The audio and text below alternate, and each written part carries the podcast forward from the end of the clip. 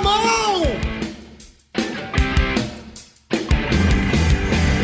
Está começando mais um Na Contramão, o episódio recheado, eu diria, hoje, né, Gabi? Hoje a gente quer conversar com propriedade sobre um assunto que afeta muito dos nossos brasileiros, muitos aí da nossa sociedade, que é a depressão, que é a saúde mental aí, que a gente lida dia após dia.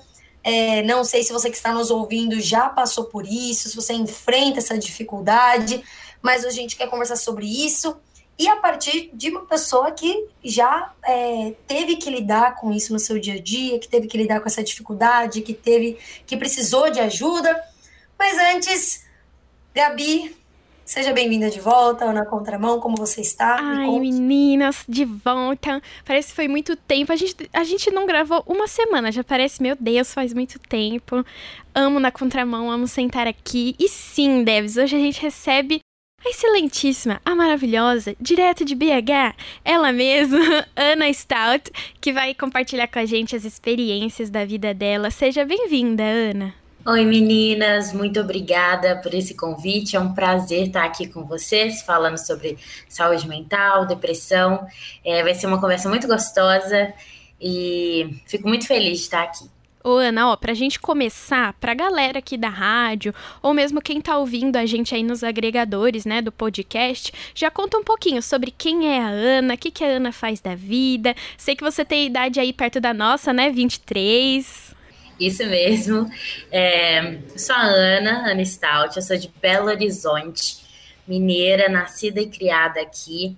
É, eu sou membro da Igreja Esperança, daqui de BH, sou casada com o Bruno, tenho 23 anos e sou formada em jornalismo. Adoro! É... Também fiz jornalismo. Delícia, né? Não, eu amo a nossa profissão. É, sou escritora, né? Eu tenho meu livro Fortes e Fracos. E eu participei também, sou coautora do livro de Eva Esther, que é um livro de ficção cristã. Ô, Ana, que legal. Eu vi que você já tinha escrito um livro, mas não sabia que já tinha escrito dois. Eu tinha visto sobre o Fortes e Fracos, mas o de Eva Esther eu ainda não tinha visto. Conta um pouquinho pra gente sobre o que falam os, os livros, se tem a ver com depressão ou não. O de Eva Esther foi o primeiro projeto que eu participei, foi junto com outras 12 autoras, e é um livro né, de ficção cristã. Então, nós, cada uma de nós mulheres, escolhemos algumas personagens bíblicas para escrever como se a gente fosse essas mulheres. Então, é, eu, nossa, é um projeto sensacional. Eu escrevi sobre Eva, Batseba, é, Azenate, Zípora e Esther. Mas é aquele livro relaxante de ficção cristã para você pegar e dar uma lidinha. E esse foi o primeiro projeto. Foi com a Thomas Nelson também. E o meu livro, né, solo, é o Fortes e Fracos, que é um livro sobre o enfrentamento da ansiedade e da depressão, sendo cristã. E foi um livro, para mim, assim, divisor de, de, de águas na minha vida. Eu sofro né, com ansiedade e depressão mais ou menos desde os meus 12 anos.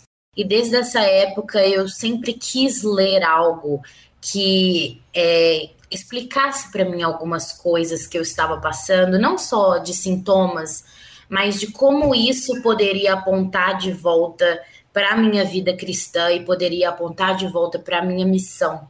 E eu acredito que é isso que o, o livro tem como propósito que é trazer esperança, consolo e mostrar que nesse processo, né, porque é um processo esse enfrentamento, é, Deus está com a gente e é possível ter esperança. E Ana, sabe o que eu acho interessante do que você falou? Você comentou, né, que você sofre disso é, já desde os 12 anos de idade, né? Que você enfrenta a depressão desde os 12 anos de idade. Eu já ouvi várias pessoas comentando, é, a depressão desde muito novinha. E eu acho engraçado porque a gente chama a depressão como a, a doença do século, meio que a doença mais atual, né? Como se antes ninguém vivesse, como se só hoje em dia tivesse em alta, todo mundo tivesse aí explorando e falando de uma forma irônica agora, né? A depressão, como se antes não existisse. Óbvio que já existia, a gente já sabe, é que antes não era tão estudado, antes as pessoas não procuravam por ajuda, antes não era um assunto comentado. Mas eu acho interessante você falar isso, que desde os seus 12 anos, hoje você tem é, 23, né? Então já são aí o quê? 11 anos você enfrentando a, a depressão, né? Só que quando eu penso na minha vida há 11 anos atrás, eu não lembro de pessoas comentando tanto assim sobre depressão. Eu tenho 26, então há 11 anos atrás eu tinha 15. Eu não lembro da galera da minha adolescência comentando muito sobre isso. Vocês não acham isso interessante? Tem muito a ver também com a questão da internet, né? Então, há 10 anos atrás, a gente não tinha acesso à internet que a gente tem hoje essas mil plataformas de troca de ideia, compartilhamento, uma pessoa coloca, outra se identifica, comenta em cima. A gente não tinha isso, dependia mesmo, era do boca a boca, era dos, dos círculos sociais que a gente tinha. E muitas pessoas, acredito, têm medo, ainda tem, mas antes tinha ainda mais medo de falar, porque se sentia realmente sozinho e único, né? Porque é uma das coisas que você se sente a depressão, a ansiedade, outros transtornos, ela te isola do mundo. Então você realmente acredita que tudo isso que está acontecendo com você é uma falha sua, é um defeito seu e que as outras pessoas não vão sofrer disso também. Então eu imagino que seja ainda mais difícil. E as pessoas assim colocavam a culpa em outras doenças, né? Então a acho que muita gente deve ter sido diagnosticada errada com várias coisas porque tem sintomas físicos, né? Então, eu, por exemplo, até hoje eu tenho muita é, dermatite. E elas só atacam quando eu tô muito ansiosa e estressada. Ela realmente é um sintoma da minha ansiedade. Assim como várias outras coisas, a enxaqueca, ela é de tensão, então não é algo específico, um, um problema físico meu. Várias coisas que eu acredito que antes as pessoas também isso passava batido.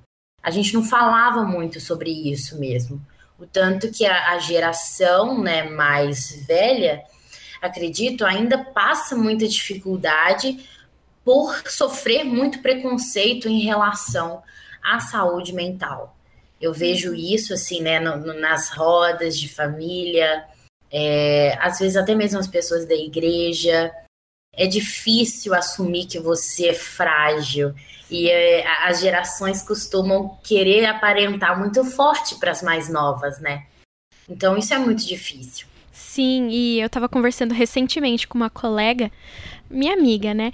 E ela estava compartilhando sobre a dificuldade dela realmente com transtornos desse tipo, né? Que envolvem tanto o lado emocional quanto o lado físico. E ela estava falando que ela já percebia que se sentia estranha quando ela era mais nova. E a mãe falava para ela: Olha, filha, eu acho que tem alguma coisa, melhor a gente ir no psicólogo. Só que o pai achava que não, psicólogo era pra gente, sabe, maluca, enfim, é, sabe, um tipo de preconceito que se, se não tivesse sido aplicado naquele momento, ela teria começado a ser tratada desde pequenininha. E ela fala: hoje eu comecei a tratar coisas que eu percebo que são muito mais difíceis de ser tratadas porque eu sou mais velha. E minha cabeça de criança entenderia e se adaptaria às relações que hoje eu tenho dificuldade muito mais fácil, né? Então, Totalmente. é muito ruim. Infelizmente, por mais que hoje ela já seja uma mulher adulta, isso ainda aconteça. A minha mãe, por exemplo, ela é psicóloga. E ela sempre fala nos aconselhamentos, né? Porque meu pai é pastor, então às vezes os dois trabalham juntos. E ela sempre fala: ah, não, a pessoa tá com vergonha, acha que não precisa, acha que é demais. Mas, gente, não é demais. Ela fala sempre pra mim: filha, vai fazer. Vai fazer, todo mundo vai fazer. Fala para suas amigas, todo mundo precisa fazer. É, é difícil mesmo, a gente evita o assunto, a gente não quer ser taxado, não quer ser estigmatizado, né? Mas cabe a nós também ir quebrando esses preconceitos ao aceitar ajuda para problemas que são normais, de certa forma, né? Não é normal você sofrer, mas hoje em dia, no mundo que a gente vive, com a produtividade, a cultura da performance, não tem como. A gente vai acabar adoecendo. Quem não fica ansioso, né, gente? Nossa. Eu não tenho um amigo que não tenha falado, nossa, com uma ansiedade, nossa. Sabe? Não tem um, sério. Nenhum. Exatamente. E aí a gente precisa ir, ir quebrando e, e ocupando esses espaços, né? E nós, como cristãos, é ainda mais necessário, porque é um meio que ainda, infelizmente, acredita que é, doenças mentais, que são, né, de certa forma, abstratas, não tem algo específico no corpo, então isso quer dizer que são doenças espirituais, e não é. Uhum. Então a gente precisa continuar batendo nessa tecla de que, mesmo que o espírito é abstrato, isso não quer dizer que as nossas doenças é, mentais, transtornos mentais, são doenças da alma. Não é isso. Uhum. E por mais que nós estejamos, eu acho, é, carentes nessa parte da alma, né? É muito legal quando a gente entende que nós somos integrais. Né? É, eu vou falar muito da minha mãe aqui, gente, porque eu converso muito sobre isso com ela. E ela sempre fala é, quando alguma amiga vem conversar comigo, né? Eu vou, mãe, tal coisa, minha amiga disse isso, como que eu posso ajudar, né? Porque ter um profissional do lado é muito diferente, né? A amizade é uma coisa, mas eu sempre falo para as minhas amigas, vamos um profissional, tal. E a minha mãe sempre fala, filha, nós somos seres integrais. Nós Sim. somos corpo, alma, espírito. Então tem a parte emocional, tem a parte espiritual, tudo tem que estar tá interligado. E meu pastor também sempre recebe pessoas que vão, tipo, se queixar, enfim, ele fala: "Olha, entendo que eu sou seu pastor, mas isso, você tem que ir no médico. Vá no médico. Não, mas o seu pastor é meu coração. Sim, é o seu coração. Vá no médico, sabe? Sim. Totalmente. E essa, esse entendimento de integralidade é super necessário. Porque se uma coisa está indo mal, o resto vai ir mal também. Uhum. Então não quer dizer que a sua ansiedade, a sua depressão é um pecado e é por isso que você não está conseguindo fazer o seu devocional. É porque se a sua mente não funciona, então você não vai conseguir fazer nada, não é só o devocional. E, e a gente tem que entender, quanto mais rápido a gente entender que nós somos integrais, a nossa funcionalidade funciona junto, a gente vai entender que são vários processos que vai ajudar a gente a ter uma vida plena, saudável. E a gente é realmente um todo, né? É igual pensar num carrinho. É, o carro tem que estar tá lá todo funcionando, mas se tiver uma pecinha faltando numa roda, ele não vai andar. Exato. Exatamente. Não tem como separar uma coisa da outra. Isso que você falou também. Ah, era enxaqueca. Não, não era enxaqueca por um, sei lá, algo que você comeu e, sei lá, às vezes a pressão. Era emocional também. Tudo se, se influencia, né? Às vezes, se a gente não cuida da gente, acaba influenciando no emocional. Não cuida do emocional, influencia no físico. Tá tudo interligado. Exatamente. É verdade. É muito interessante a gente, é, essa ideia de procurar ajuda, porque, enfim, a gente pode estar, meu, no ano de 2022, século 21, tem muita gente que ainda tem uma certa dificuldade de procurar ajuda, e eu acho que existe aquele lado espiritual de tipo, ai, enfim, é melhor procurar uma ajuda de um pastor, ou tem sim muitos cristãos que não acreditam na eficiência de, enfim, de terapeutas, e existe também aquela questão da gente não querer se mostrar frágil, como vocês já comentaram aí. Uhum. É, a gente não quer se expor, a gente não quer estar vulnerável, né, para alguém abrindo nosso coração, abrindo até as, alguns segredos nossos, né? Então, é, a gente precisa normalizar ainda mais isso, né? A gente precisa procurar ajuda, seja dentro da igreja como fora também. Mas sabe o que eu acho interessante? Que assim, no caso da Ana, a Ana já vem, a, gente, a Ana já veio, é, já sofreu disso desde muito nova, né? Desde os 12, como ela comentou. Mas tem gente que não, tem gente que isso ainda é meio que novo, tem gente que ainda não, não entende como é que funciona, né? É, Ana, você sabe explicar pra gente é, como é que os sintomas começam? Como, você pode contar pra gente também como é que foi com você, como que você descobriu, como que foi esse diagnóstico, né? É, foi rápido? Vocês procuraram logo ajuda? Ou você passou por um, enfim, por alguma luta interna e sua família também foi resistente? Não sei. Uh, conta pra gente. Então, por ser muito nova, né? É, não é a maioria das crianças é, tem essa dificuldade de, de comunicar e identificar os sentimentos, né? É, mas a, é da minha personalidade já ser mais melancólica. Eu sou aí mais melancólica, introvertida, então é, eu fui percebendo quando foi passando de algo só assim artístico, dizer de certa forma, para uma tristeza que me acompanhava todos os dias. Uhum. Era uma fadiga muito grande, insônia, mais uma dificuldade de acordar no dia seguinte. Eu estava sempre com sono, sempre cansada. Não tinha prazer em brincar, prazer em ler.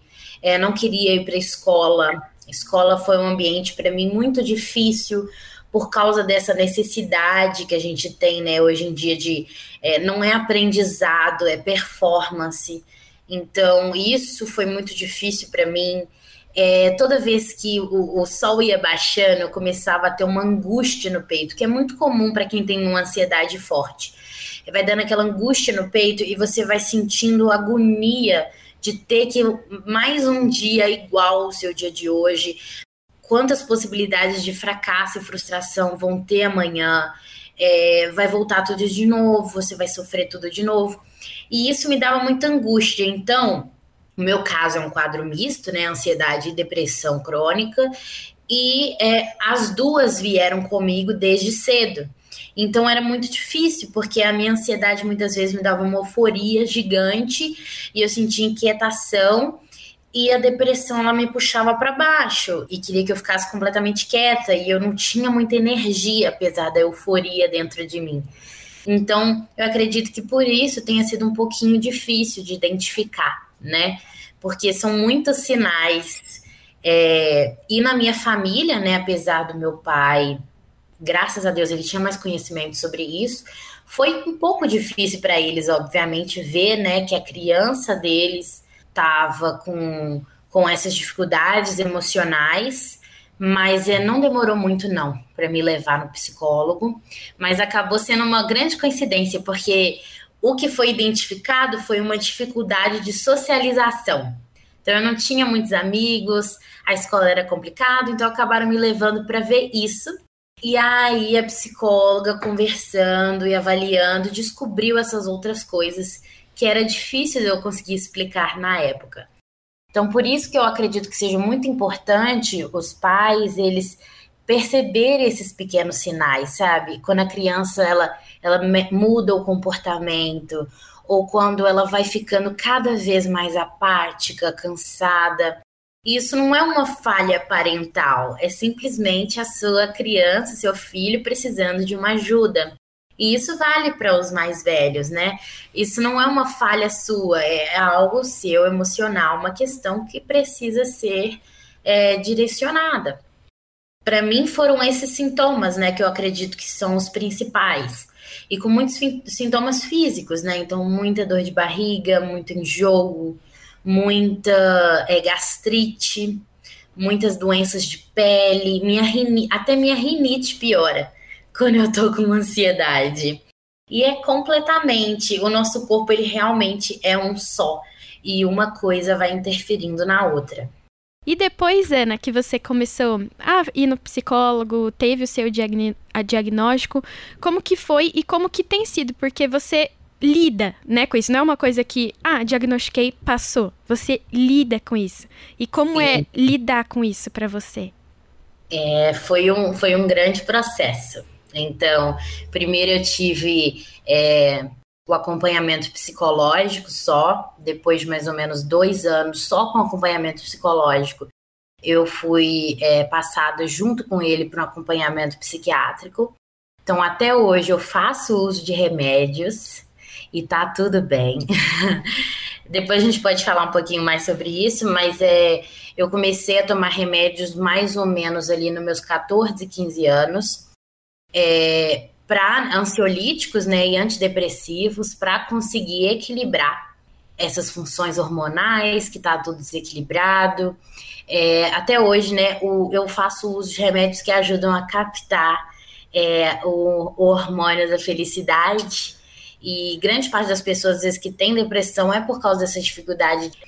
E é muito comum, né, isso acontecer. E aí a gente fica doido achando que é um problema espiritual e é um problema hormonal.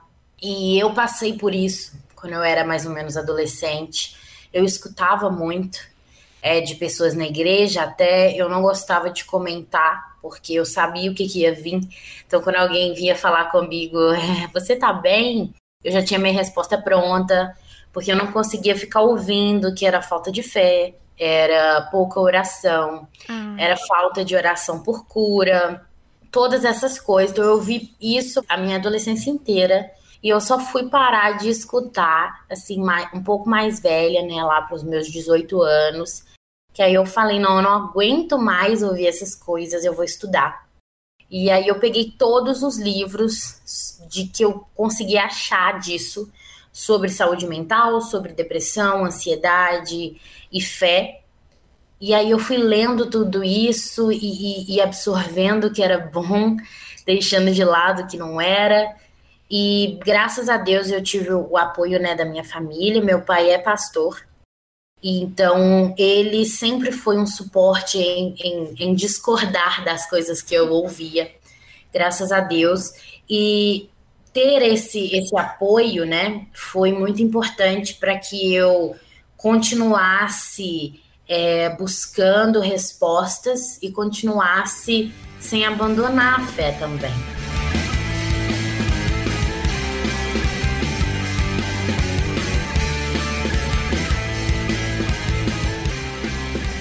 nosso tempo tá acabando, infelizmente. O nosso programa, a gente pensar em 30 minutos, aí 27 minutos, mas passa muito rápido.